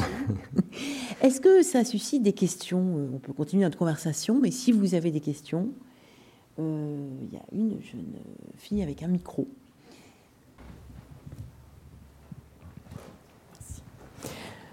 Bon, merci, merci pour cette conférence très intéressante, ce débat très intéressant. Euh, je voulais vous demander, en fait, est-ce que si on ne peut pas parler d'intelligence des végétaux comme l'intelligence des animaux, est-ce que c'est parce que tout simplement elles n'en ont peut-être pas besoin, dans la mesure où elles ne se déplacent pas Elles sont mobiles, hein, mais elles ne se déplacent pas. Elles n'ont peut-être pas besoin de développer une, telle capacité. Et en fait, est-ce que, et c'est ça qui que j'aimerais bien que vous m'éclairiez un petit peu sur ce point, est-ce qu'elles ne se servent pas pour cela du temps, de la gestion de leur temps qui est tellement lent par rapport au nôtre c'est-à-dire qu'on a l'impression que leur temps n'est pas du tout le même, qu'elles sont vraiment euh, très, très. Justement, pour, pour voir euh, un peu cette mobilité, il faut accélérer des films. Hein. Donc, mhm. est-ce que justement, ça n'a pas un rapport avec le fait de cette adaptation, de cette gestion de, leur capacité euh, à survivre finalement, qui est peut-être leur propre euh, spécificité par rapport à celle des animaux. je, peux répondre. Mm. enfin, le premier à répondre. Euh, c'est effectivement cette capacité euh, première à ne pas se soustraire euh, à. Alors, je, comme on a eu deux interventions, je ne sais plus ce que j'ai dit, parce que bon, si tu me répètes, bah, tant pis. Mais, mais nous, on a, il nous est possible, si quelque chose ne nous convient pas, de, de nous déplacer. Pour la plante, c'est pas possible. Donc, elle, elle fait face à enfin elle fait face, elle intègre plutôt euh, ce qui se passe dans son milieu où, elle est enracinée. Et, finalement, ça fonctionne effectivement très bien, mais elle, elle s'ajuste, elle prend son temps. Elle prend son temps, euh, ce qui permet de ne pas faire trop d'erreurs de, ou de fausses notes. Enfin, il peut, il peut y en avoir. Mais elle, alors, quand on parle de son temps, euh, bah, de toute façon, on introduit toujours des, difficultés. C'est qu'il y a plusieurs temporalités. Il y a des, il y a des, des, temporalités lentes, telles celles de, la croissance, puisque un, arbre ne cesse jamais de croître. Hein. Même en hiver, les racines continuent de, de, se développer. Et puis, il y a des, des temporalités tout à fait autres. Par exemple, au printemps, ou euh, si on, regarde un, rameau euh, en fleurs, euh, d'un jour sur l'autre, ça, ne cesse de, ça ne cesse de bouger. Quoi. Donc il y a, plusieurs formes d'ajustement au temps. bon, au printemps, il faut faire assez vite parce que le printemps, ça ne dure pas si longtemps que ça. Et puis, il faut, il faut quand même que ça corresponde aussi à, ce que font les autres êtres vivants, hein, notamment les, insectes. Voilà, donc mais, c'est toujours de l'ajustement, c'est toujours de l'ajustement à l'espace et, au temps. Et c'est ça qui fonctionne. Enfin, moi, il me semble que, voilà, encore, encore une fois, dans, une forêt, en tout cas, alors, certes, je ne choisis pas un exemple au, hasard, mais dans une forêt, on, a, on doit avoir 99,8% de la masse qui est représentée par des arbres et puis le, reste qui est à peu près rien par, représenté par les, par les animaux. Donc la grande réussite du vivant, c'est d'abord la réussite du végétal. Et comme le, monde, en tout cas avant, la présence des, des, humains, était quand même essentiellement euh, composé de forêts, euh, la grande réussite euh, du vivant est effectivement représentée par, par les arbres. Tout montre, tout, ou tout laisse à penser, en tout cas à la, hauteur des connaissances que l'on a, que l'intelligence n'est pas, du tout nécessaire, mais par contre, une capacité à vraiment à intégrer son milieu et, les subtilités de son milieu, c'est dans ce sens-là aussi où la plante est extrêmement sensible, ça c'est une force. Catherine, vous voulez rajouter quelque chose sur cette notion du, temps aussi? Oui, euh, alors euh, je, voudrais juste citer euh, Francis Allais, qui, disait que effectivement l'animal est le maître de l'espace et la plante est le, maître du temps. et en même temps, c'est vrai que le, vous parliez de, ne pas avoir besoin d'intelligence quand on est une plante parce qu'on ne se déplace pas. Et ça, je trouve ça un peu réducteur. C'est-à-dire, si c'est pas parce qu'il n'y a pas la locomotion, et encore ça se discute, hein, parce que vous prenez les iris de votre jardin, euh, ils sont en train de ficher le camp dans le jardin d'à côté, hein, parce que chaque année, les rhizomes s'allongent dans le sol, et donc ça se déplace quand même. Encore une fois, il faut le temps. Euh, donc je trouve ça un petit peu réducteur. Et puis, quand on dit, euh, je, reprends vos mots en caricaturant un petit peu, hein, vous dites euh, finalement il n'y a pas besoin d'intelligence puisqu'on ne bouge pas, on vit là fixé, ben moi je me dis ben, au contraire, il en faudrait beaucoup plus finalement pour faire face à tous les éléments à toutes les variations, à toutes ces, tous ces changements immédiats dans, dans, le milieu. Et euh, moi, je, je, pense que euh, ça doit être quand même plus compliqué de vivre fixé à un endroit et de faire face aux intempéries, à tout ce qui peut euh, vous mettre par terre, par rapport à, à, un animal qui est capable effectivement d'aller s'abriter ailleurs. Quoi. Quentin euh, Oui, en fait, moi, je dirais que pour répondre à votre question, il faut d'abord euh, clarifier ce qu'on entend par intelligence. Donc, de nouveau, évidemment, si euh, on entend intelligence au sens où l'humain la pratique par l'abstraction, la représentation mentale, clairement, les plantes n'ont pas d'intelligence et a priori, elles n'en auraient pas besoin puisque pourquoi se représenter un danger qu'elles ne pourraient pas fuir, par exemple hein, C'est assez limité. Par contre, je serais aussi plus nuancé, comme Catherine, par rapport à cette question du mouvement, parce que je pense que effectivement, à partir du moment où vous êtes euh, enraciné, vous devez pouvoir euh, intégrer énormément de stimuli différents, de nature différente, parce que vous ne pouvez pas euh, fuir le, problème, vous devez vous y adapter. Et donc pour vous y adapter, vous devez mobiliser des stratégies et votre expérience, et en ce sens, vous adapter, c'est quand même une preuve d'intelligence selon les biologistes qui acceptent de parler d'intelligence au sens biologique. S'adapter à travers l'apprentissage euh, d'une expérience vécue, par exemple. Donc, en ce sens, il y a bien de l'intelligence. Et par rapport à la question de la temporalité, tout dépend de l'échelle à laquelle on se place. Mm. Parce que les réactions moléculaires, par exemple, c'est euh, des trucs qui se passent en microsecondes. Et il y en a des milliers dans une plante qui réagit à son environnement en permanence à la milliseconde, mais vous ne le voyez pas.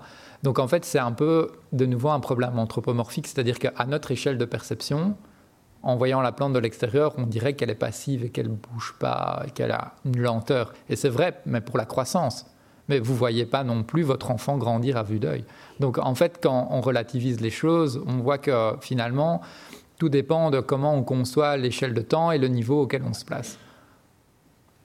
Je voulais juste préciser que justement, je, parlais de la définition de l'intelligence telle qu'on la définit chez les mhm. animaux et les, hum-, et, les humains, puisque nous sommes des animaux par rapport. Voilà. d'accord. Je, suis tout à fait d'accord.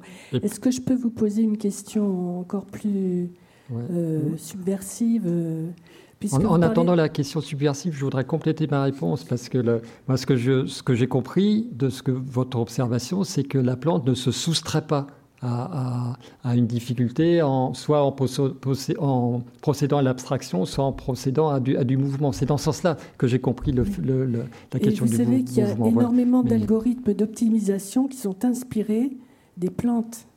c'est ça la question subversive. Des branches, de la floraison des fleurs, il y a énormément de, en, mathématiques et informatique des algorithmes d'optimisation comme euh, ceux des fourmis qui sont vraiment inspirés des plantes. Il y en a énormément. Donc ça veut dire que quand même elles optimisent euh, ah et elles maximisent. Et ça, c'est une forme euh, qu'on peut dire d'intelligence. Mais voilà, donc c'est effectivement cette... cette, à, modérer peut-être hein, cette optimisation de, du vivant. Est-ce que je, peux juste, je vais faire une pub pour un collègue, mhm. euh, Olivier Amand. Oui, la troisième voie. Du la troisième voie du vivant. Je vous conseille la lecture de ce livre et même euh, d'aller voir les conférences d'Olivier sur Internet. Il y en a une toute fraîche là sur la web TV de l'UCA, de l'Université Clermont-Auvergne, puisqu'il est venu la semaine dernière nous parler du vivant et en plaçant un peu l'homme en dehors, le vivant qui se caractérise non pas par l'optimisation et la performance, mais au contraire par la sous-optimalité et la, fluctuation, la capacité de, de, répondre aux variations du milieu. Et, pour cela, entre guillemets, euh, il faut en avoir encore sous la pédale. C'est-à-dire, il ne faut pas être euh, dans, la, performance et dans l'optimum, chose que nous, hommes et sociétés humaines, nous cultivons depuis toujours. Et c'est peut-être un petit peu pour ça qu'on en est là actuellement, hein, dans la situation actuelle. Et, au contraire, euh, Olivier appelle à, revenir à l'observation du vivant et à, cette capacité, le vivant qui est là depuis 3,6 ou 7 milliards d'années, Hein, et qui persiste. Et il y a peut-être quelque chose à apprendre du vivant. Et, effectivement, et aussi peut-être de cette autre temporalité, de ces autres temporalités. Euh, voilà, on n'est pas besoin de faire le plus vite, le mieux. Euh, et le plus, le plus rapidement possible. Je voudrais rajouter que la véritable intelligence, pour rebondir sur ce que euh, Catherine a dit, elle présuppose la possibilité de l'erreur. Donc si vous mhm. êtes dans une optimisation parfaite, c'est a priori le résultat d'une longue sélection ou euh, quelque chose qui est mm. tellement bien rodé qui ne permet pas de variabilité. L'intelligence, c'est la possibilité d'adapter son comportement de façon variable. Donc, c'est la possibilité de se tromper aussi. C'est ça la véritable intelligence. Sinon, on est juste dans une optimisation mécanique. Comme vous disiez, on, peut en tirer un algorithme. Euh, et à ce moment-là, ben, c'est la preuve qu'on est dans quelque chose qui est rodé. Euh. On en revient à la sensibilité aussi. Hein. On en revient à cette à cette souplesse. Est-ce que ça suscite d'autres... Euh, Est-ce que je peux poser juste une dernière question et je vous laisse Justement à propos de la sensibilité, et si je vous parle de douleur, qu'est-ce que vous avez à me répondre? Oui, bah, en fait, Catherine, pour répondre à ça, non? La question. Moi, cette question, on me la pose à chaque fois. Oui, je connais euh, plein de réponses euh, possibles. Mais en gros, sensibilité n'implique pas souffrance. Euh, nécessairement. Donc de nouveau, dans le cas de l'humain ou des animaux, c'est en général le cas parce que notre sensibilité est liée au système nerveux, vu qu'on est des animaux vertébrés, intégrés, etc. Comme les plantes ne sont pas des organismes qui sont euh, intégrés dans un sens aussi fort, de façon aussi systématique, parce qu'elles n'ont pas de système nerveux ou pas de système d'organes, par exemple, ben forcément, euh, elles n'ont pas de nerfs et donc elles ne ressentiraient pas la douleur au sens où nous on la ressent.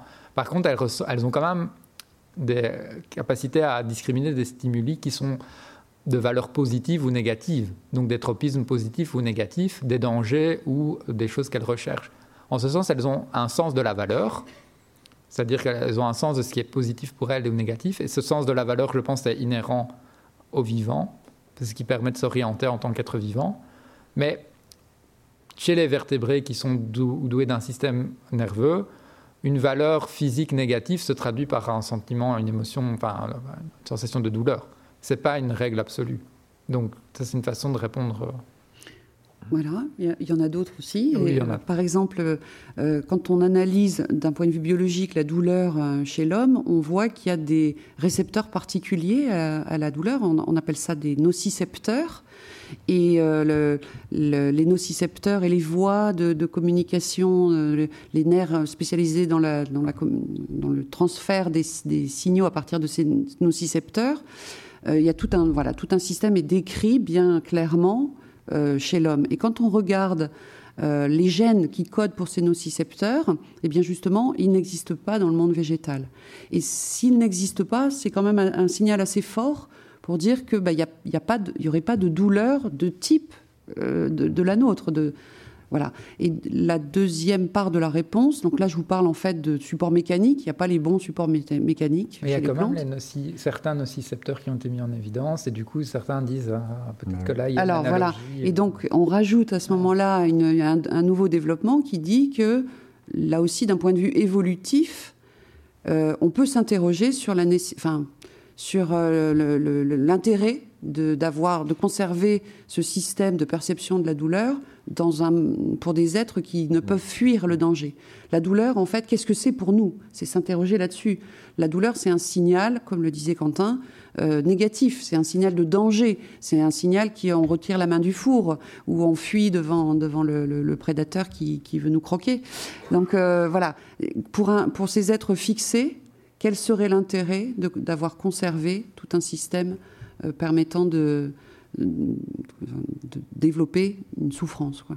moi, je voudrais juste ajouter que donc on sait maintenant que les plantes euh, sont dotées de proprioception. Donc de manière certaine, lorsque un, arbre perd une, une branche ou une petite plante herbacée perd une feuille, elle perçoit cette, cette absence. Est-ce qu'elle souffre? Est-ce qu'elle éprouve de la douleur A fortiori, euh, je ne pense même pas, euh, si je peux dire comme ça, que, la plante euh, se pose la question. Moi, je suis un peu gêné par le, terme de valeur positive, valeur négative. en fait, elle s'ajuste. Voilà. Elle, perd une, une, branche. Enfin, il perd, c'est donc un arbre. L'arbre va, va s'ajuster par rapport à cela. Et et quel que soit ce que nous pouvons mettre euh, derrière cette absence. Mhm. Mais encore une fois, voilà, pour la raison qui ont été dites, euh, douleur, euh, franchement, on voit, ne on voit pas pourquoi. À quoi ça leur servirait En fait, je voudrais revenir vraiment là-dessus parce que c'est un débat très intéressant qui est philosophiquement très porteur.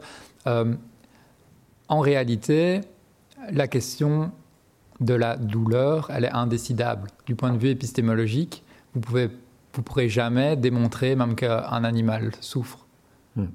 On a juste des éléments qui nous indiquent, par analogie avec nous, que comme il a un système nerveux comme nous, on peut transposer l'expérience subjective que nous, on a de la douleur en disant, bah, quand l'animal crie parce qu'on lui coupe une patte, c'est probablement qu'il ressent la même chose.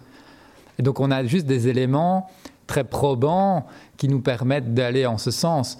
Mais ce n'est pas une démonstration euh, au sens euh, absolu, parce qu'on parle de quelque chose qui est de l'ordre de l'expérience subjective. Donc évidemment, on a des enfin, je ne dis pas qu'il n'y a pas de souffrance animale. Hein, euh, on a de très bonnes raisons de penser qu'il y a de souffrance animale, précisément parce qu'il y a un système nerveux comme nous, qui a des analogies, etc. Mais ça reste une transposition et des analogies. Donc jusqu'à quel point on peut transposer et euh, avoir des analogies quand on s'éloigne en fait de l'être humain?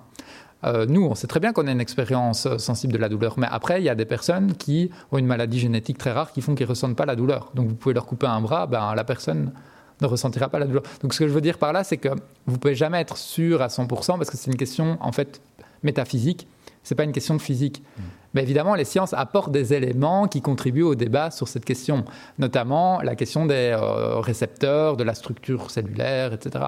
Et ce qui est intéressant, c'est qu'effectivement, du point de vue évolutionniste, on ne comprend pas bien pourquoi ça aurait été sélectionné, mais on constate aussi en laboratoire que les plantes ont des récepteurs des substances qui sont anesthésiantes pour nous et qui inhibent la douleur chez nous.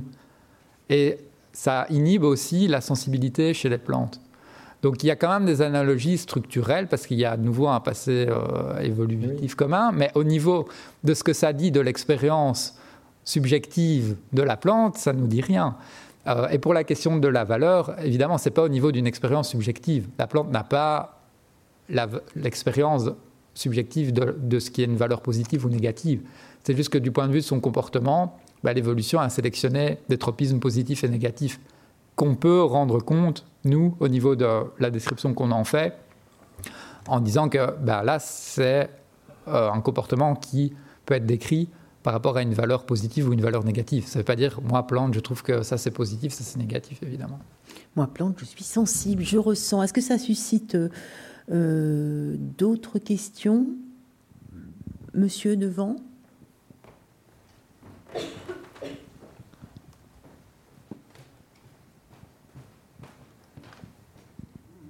J'ai une question à Madame Catherine Len.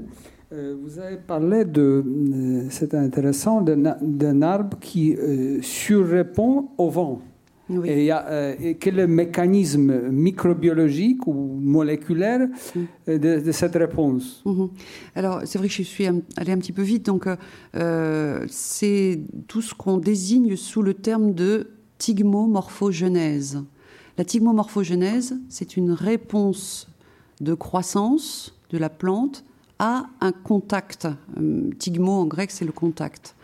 La tigmomorphogenèse, ça concerne toutes les plantes, c'est-à-dire quand les plantes sont euh, touchées, quand les plantes sont fléchies par le vent, la réponse de croissance est la suivante. Elles vont pousser moins vite en hauteur, euh, pour les jeunes arbres plus en épaisseur, faire plus de bois, et mieux s'enraciner. Et donc, euh, une plante qui subit le vent, un arbre qui subit le vent au cours de sa croissance, par rapport à un arbre qu'on tuteur très étroitement et qu'on empêche de, bouger dans le vent, l'arbre face au vent, il sera plus petit, mais il sera plus costaud, si vous voulez, plus épais et mieux ancré. En gros, il sera plus résistant au vent finalement. Et, donc, voilà, ce processus, là, c'est la réponse. Et dans la, tout le processus moléculaire, bon, c'est en cours de, recherche, en cours de, on décortique si vous voulez. Euh, par exemple, une chose qu'on ne comprend pas bien, c'est que une plante qui est fléchie, en général, elle est fléchie au niveau du collet, vers la base, d'accord? Et pourtant, l'arrêt de croissance en hauteur, ça se passe tout en haut, puisque une plante, ça pousse par le, par le méristème terminal, par le haut. Ça veut donc dire qu'il y a du transfert d'informations de la zone fléchie à la zone de croissance et sous quelle forme, à quelle, euh, ça va assez vite quand même. Hein. Donc les arrêts de croissance sont assez rapides. Euh, ben, on ne comprend pas tout encore comment ça se passe. Est-ce que ce sont des signaux électriques? Est-ce que ce sont des signaux hydrauliques? Parce que quand mmh. on fléchit une plante, on, crée des surpressions dans la, dans la tige. Donc euh, le problème, c'est qu'on les crée dans les deux sens, en fait, vers le haut comme vers le bas. Donc il y a encore beaucoup d'inconnus. Et ensuite, même au niveau moléculaire, où là, toute la cascade de, réponse euh, de, la zone fléchie euh, à la, zone de croissance. Bon, là, c'est en cours de, de comment dire d'éclaircissement, mais euh, je pense qu'il faudra encore pas mal d'années pour, le, pour la décrire. D'accord. Vous avez, vous avez, dit que ça pourrait être les signaux électriques. Ah oui, donc est-ce que, on mesure des signaux électriques. Il existe des récepteurs, je sais pas, des canaux euh, chez les plantes qui, qui, sont similaires, par exemple, euh, aux, canaux de, neurones, etc. Vous voyez ce que je veux dire Alors, il y a des canaux, il y en a des dizaines. Sur les cellules végétales, il y a plein de canaux différents des canaux, c'est-à-dire des, des, portes qui s'ouvrent et qui laissent entrer ou sortir différentes particules chargées, des ions. Et quand des ions traversent, des ions positifs ou négatifs traversent une membrane, ça crée un courant électrique.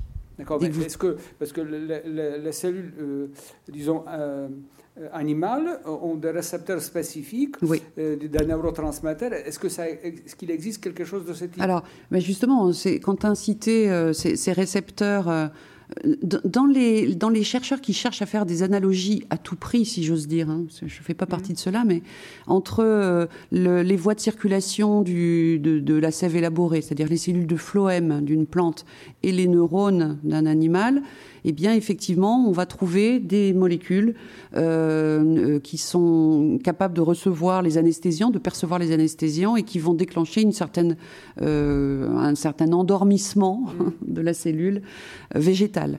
Donc oui, les courants électriques, ben, ça existe le long des membranes végétales. a fortiori, les cellules végétales, elles sont accrochées les unes aux autres. D'ailleurs, la notion de cellule, ça se discute hein, dans, une, dans, une, Toutes les cellules sont, communiquent entre elles euh, via des petits ponts. Voilà. Donc euh, les, signaux électriques peuvent se transférer d'une cellule à l'autre et donc circuler. Sauf que quand on cherche à les mesurer, par exemple dans un arbre, eh bien, au labo, on le fait et on les perd au bout de 20 à 25 cm de, de, de tronc, de, jeunes troncs.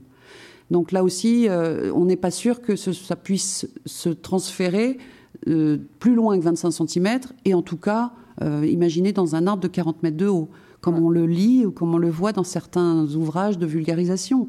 Les signaux électriques qui parcourent tout un arbre, voire même qui vont à travers les racines jusqu'à l'arbre voisin, ça c'est vrai dans Avatar. Mais c'est pas vrai scientifiquement parlant.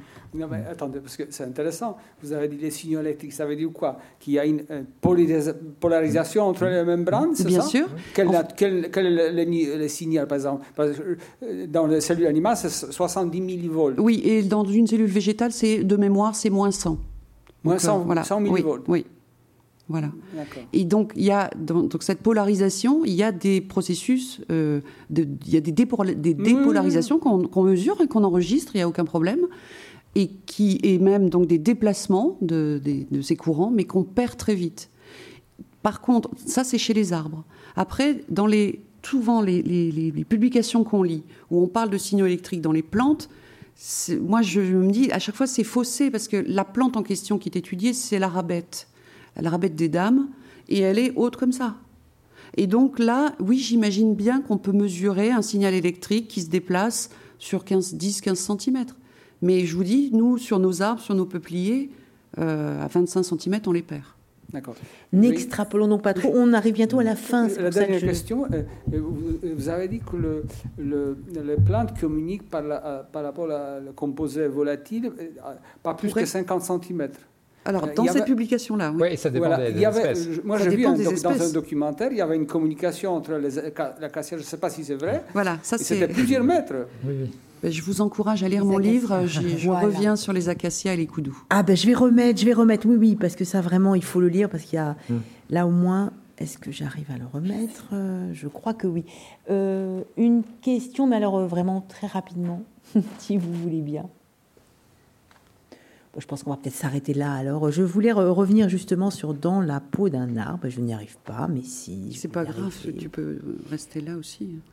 Voilà, c'était celui-là, dans la peau d'un arbre, dans lequel vous dites tout sur les, acacias. Et voilà, est-ce qu'on voudrait croire Et la réalité, parce qu'en vous entendant, c'est quand même ça. Et quand on feuillette vos ouvrages et qu'on les lit, c'est quand même ça. C'est l'émerveillement face à ces autres formes d'intelligence, en tout cas de sensibilité. Je pense qu'on peut conclure là-dessus. Merci beaucoup. En tout cas, je sais que Quentin a un train pour récupérer et pour repartir en Belgique. Merci beaucoup à tous les trois de nous avoir donc éclairés sur cette sensibilité et intelligence du végétal. Je renvoie sur tous vos ouvrages. Euh, et puis aussi, on peut citer, oui, la troisième voie du vivant euh, de, de Olivier Hamon, qui là aussi nous ouvre d'autres pistes. Jacob. Édition dit Jacob, absolument. Et je vous donne rendez-vous à tous, si vous voulez, ou sur la chaîne YouTube de la BNF pour notre prochain et dernier débat de ce cycle sur les intelligences au pluriel. Euh, le 9 juin prochain, ici même, dans cet amphithéâtre, nous demanderons en compagnie de neuroscientifiques, psychologues et philosophes si notre cerveau est toujours l'allié de notre intelligence. Tiens donc, ça promet. Euh, merci en tout cas hein, de nous avoir suivis ici en vrai à la BNF et puis, et puis sur la chaîne YouTube. Espérons, si on n'est pas devenu plus intelligent, qu'on est peut-être un petit peu moins bête et plus ouvert d'esprit aux autres, au respect, plus résilient et plus sensible. Voilà. Ah, c'est tout ce qu'on pourrait se souhaiter et plus en relation avec les autres. Ah oui. Merci, bonne soirée à tous. Merci.